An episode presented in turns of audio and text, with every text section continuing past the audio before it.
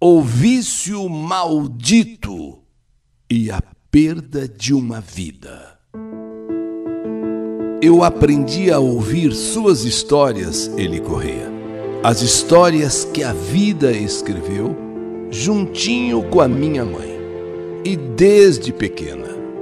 E agora, depois de tantos anos te ouvindo no rádio, eu ouço você contar as histórias no canal YouTube eu não perco por nada nenhuma história.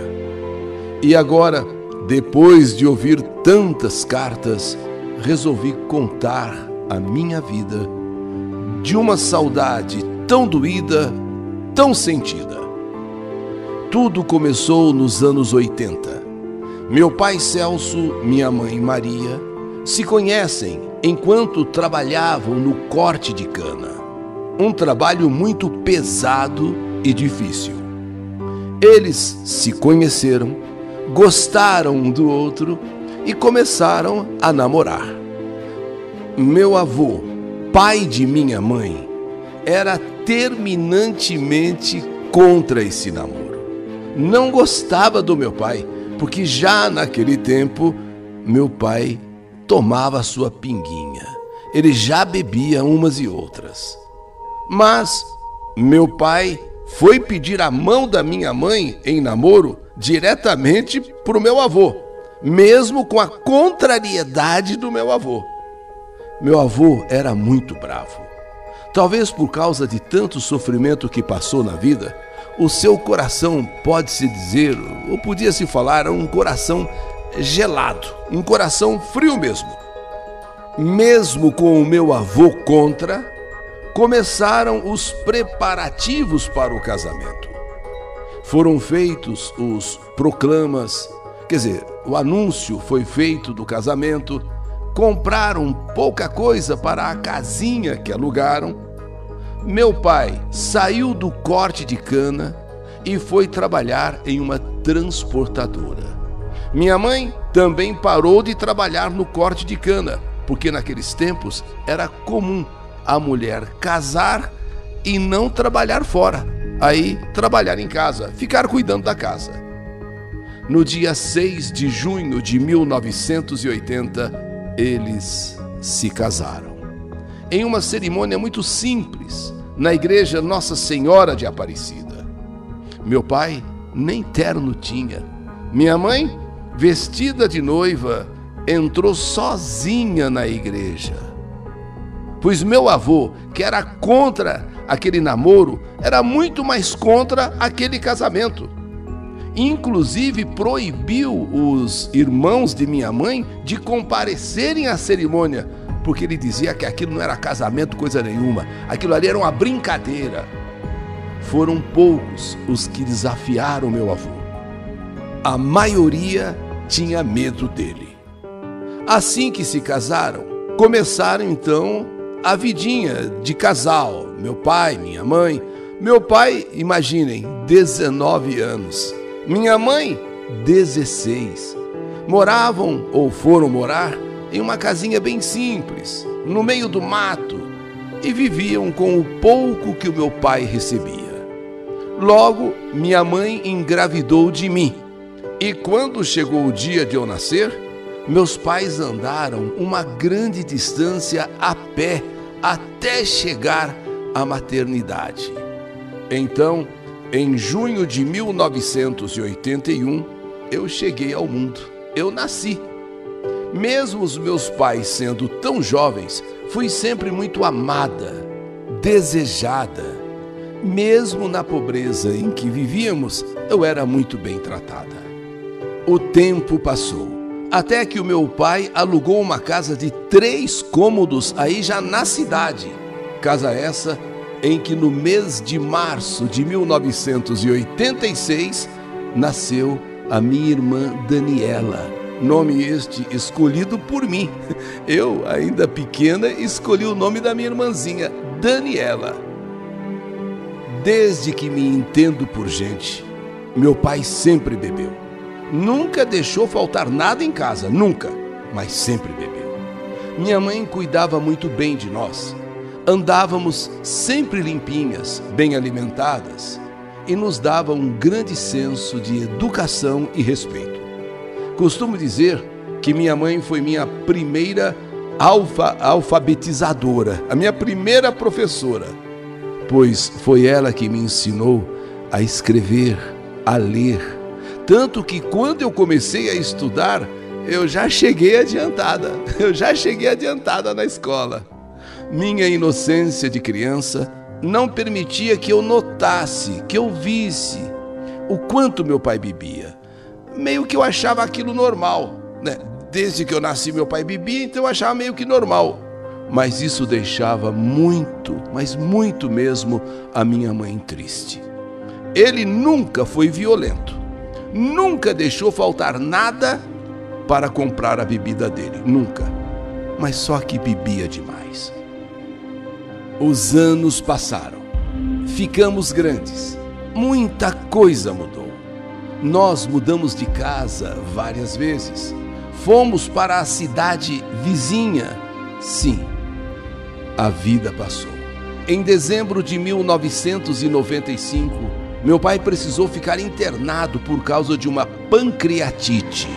E o médico o avisou que parasse de beber parasse de beber, senão ele ficaria doente de vez. No começo, ele até ouviu o médico, mas o vício sempre era mais forte. Em 1998, enquanto trabalhava, a essas alturas, ele trabalhava de mecânico hidráulico na mesma transportadora na qual ele sempre trabalhou, só que agora na função de mecânico hidráulico. Meu pai desmaiou e foi socorrido com a pressão arterial altíssima. Tudo por conta da bebida, do cigarro e do excesso de trabalho. Ele fez uma dieta, seguiu as recomendações médicas, ficou meses sem beber. Mas infelizmente, mais uma vez, o inferno do vício foi mais forte. E depois que ele melhorou, depois que ele se sentiu bem, voltou tudo a ser como antes. O tempo não para. Meu pai foi dispensado da transportadora depois de anos de trabalho e, sem muitos estudos, se viu sem opções. E sem opções, ele trabalhava com o que aparecia. Nunca foi preguiçoso, nunca. Comprou uma van baú e foi trabalhar com entregas. Trabalhou muito tempo assim. Até que não conseguiu mais pagar as prestações da van porque ela quebrava demais. Sabe, carro velho quebra muito. Foi quando a distribuidora o contratou então como motorista efetivo. Isso ajudou muito meu pai. A distribuidora o contratou então como motorista efetivo. E a vida, claro, continuou passando. O tempo continuou passando. Eu me casei, tive meu primeiro filho. Que alegrias meus pais sentiram com a chegada do primeiro neto. As coisas mudaram, mas só o que não mudou foi o consumo de bebida por meu pai. Ele não batia na minha mãe, mas a ofendia com palavras cruéis por causa da maldita pinga. Ele não agredia fisicamente, mas a agredia com palavras. Fiquei grávida do meu segundo filho, mais uma alegria. Em novembro de 2012, meu pai viajando por Minas Gerais para fazer uma entrega, em uma daquelas curvas, acabou tombando o caminhão, capotando o caminhão. Não sei dizer se ele tinha bebido naquele dia e perdeu o controle, não sei. Ele saiu praticamente ileso. Machucou o nervo do braço, um músculo do braço. Só que esse músculo, esse nervo, sei lá, do braço, esse ferimento o impedia de exercer a função de motorista, porque o motorista precisa das mãos, precisa dos braços. E então ele ficou encostado pelo INSS ficou encostado no INSS. E foi aí que a coisa ficou realmente feia. Agora, com um tempo livre, encostado no INSS, Ele acordava e ia para o bar. Bebia até a hora do almoço. Não comia nada. Vinha para casa. Dormia. E quando acordava, bebia de novo. Minha mãe, nessa ocasião, estava trabalhando. É, ela acabou com a gente crescendo, tal, ela arranjou um emprego, arranjou um trabalho. Ela trabalhava em uma firma de reciclagem. Não conseguia controlar o que ele fazia. Ele encostado no INSS, ficava o dia todo em casa. Quer dizer, em casa não, no bar. E minha mãe, no trabalho dela, não conseguia controlar papai no que ele fazia. No mês de maio do ano seguinte, começamos a perceber, a notar que meu pai não estava bem. Os olhos dele amarelados, a pele também amarela e a barriga, a barriga inchada. Devido à nossa insistência, ele foi ao médico. Foi feito vários exames de sangue, ultrassom, e foi constatado que o meu pai estava com cirrose hepática devido a anos de abuso do álcool. Eu estava com ele quando recebeu o diagnóstico. Eu estava com ele. Eu fui com ele. Nem preciso dizer que o meu mundo caiu. A gente sabia muito bem o que significava a, a, o resultado daqueles exames de ultrassom, de sangue cirrose hepática. Só posso dizer que aí começou o sofrimento verdadeiro do meu pai. Não só dele, de toda a família. Além de cirrose hepática, papai passou a também ter é, um quadro de encefalopatia. Encefalopatia. Ele ficava fora de si. Ele parecia louco. Durante algumas internações, até precisou ser contido ali no leito. E foram muitas internações. Era um tal de ir e vir do hospital para casa, de casa para o hospital. Minha mãe, coitada, sempre ao lado dele. Mal conseguia ir trabalhar, mais faltava do que ia ao serviço. Eu tinha dois meninos pequenos, um de dois anos e o outro de meses não dava para estar 100% presente com meu pai. Por mais que a minha sogra me ajudasse a cuidar das crianças, não dava para eu ficar o tempo todo com meu pai. A minha irmã fez o que era possível por ele. Meu pai desenvolveu também diabetes, cirrose hepática, encefalopatia e agora diabetes. Aplicava insulina duas vezes ao dia mas mesmo assim não parecia ser suficiente. Então, às vezes, era internado por conta da cirrose, outras vezes por conta da diabetes, e foi indo assim. Uns dias bom, outros dias péssimo. Em dezembro de 2013, mesmo não estando bem de saúde, meus pais, minha irmã, foram para Aparecida. Talvez fosse uma última vontade dele, ir à Aparecida. Deus cuidou deles na viagem. Meu pai, a essas alturas, desde o diagnóstico, não bebeu mais e nem fumou. Ele tentou viver.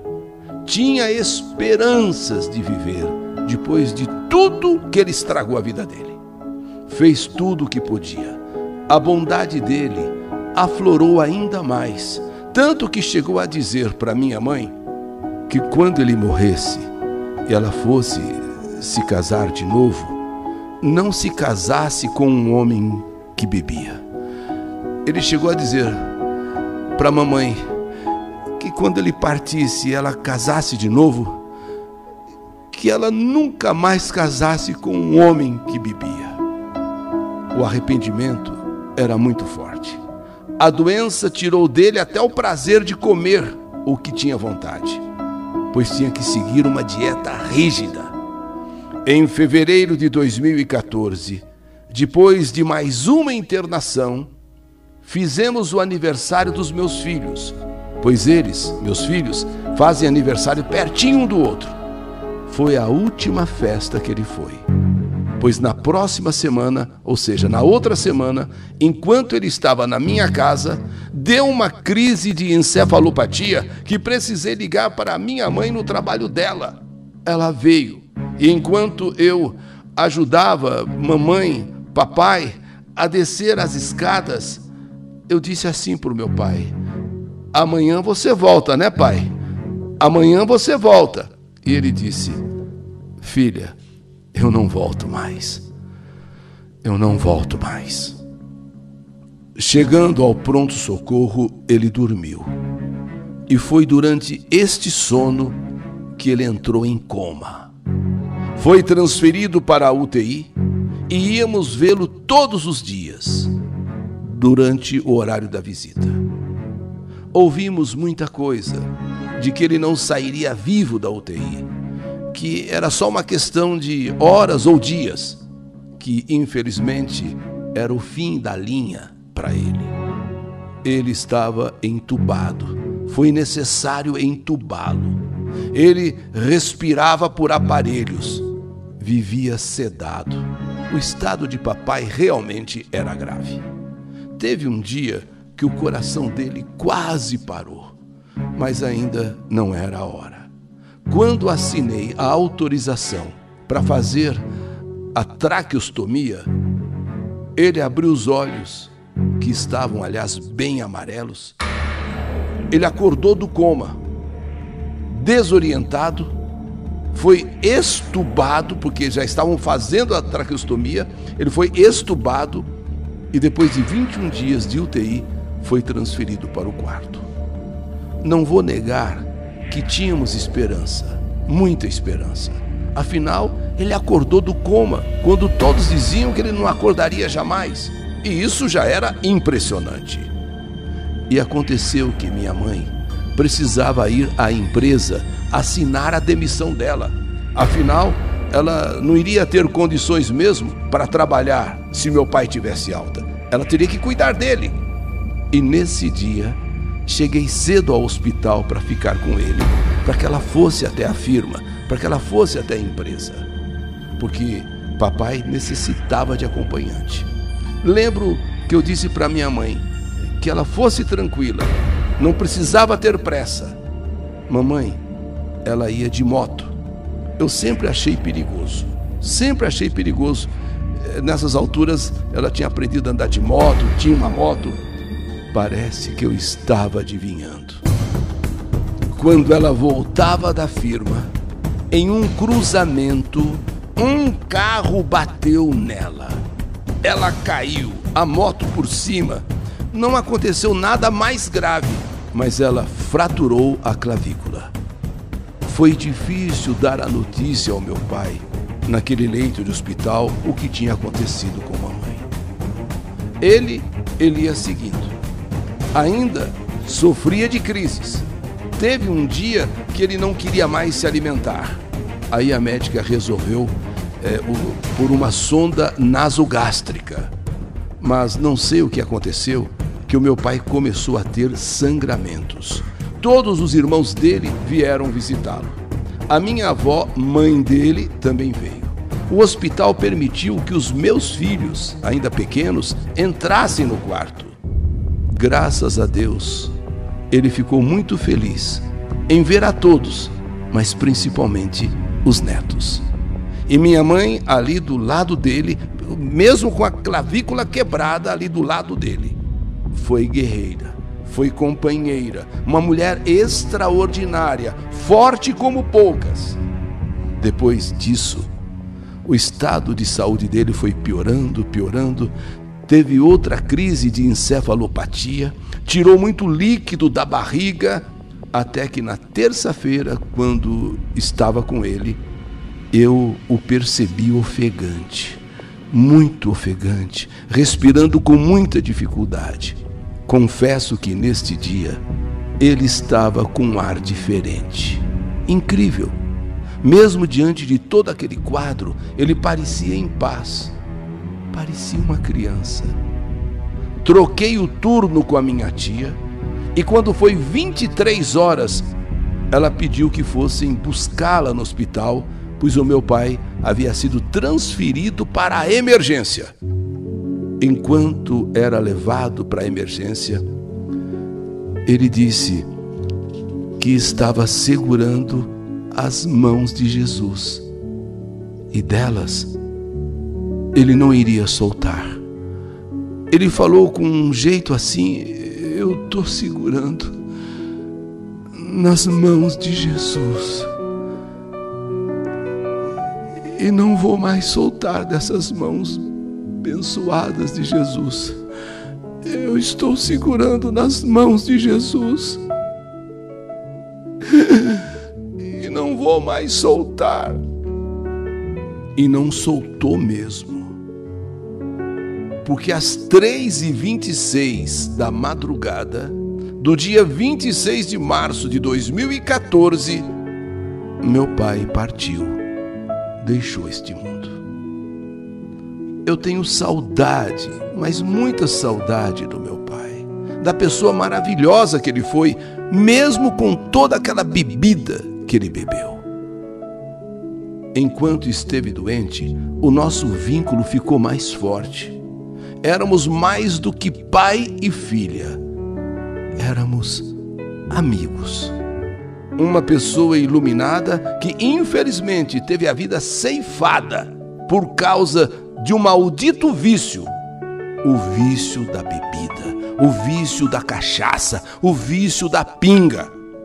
Sim, ele bebia outras coisas, mas mais mesmo ele bebia pinga, cachaça. Esse maldito vício foi o que de verdade levou meu pai embora. Que pena que tantas outras pessoas têm a sua vida ceifada também por causa da bebida. Meu pai era uma pessoa muito boa, uma pessoa boa mesmo. Nunca deixou faltar nada em casa. Às vezes, quando estava muito bêbado, ele agredia minha mãe por palavras, mas nunca fisicamente. Ele sempre fez questão da família ele amava a todos. Mas, infelizmente, é duro dizer, ele amava mais a bebida.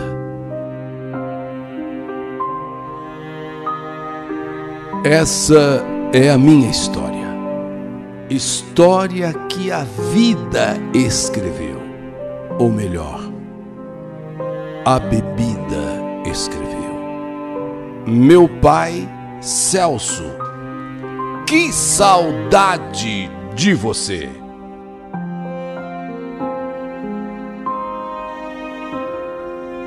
O vício maldito e a perda de uma vida. História do canal YouTube Eli Correia Oficial.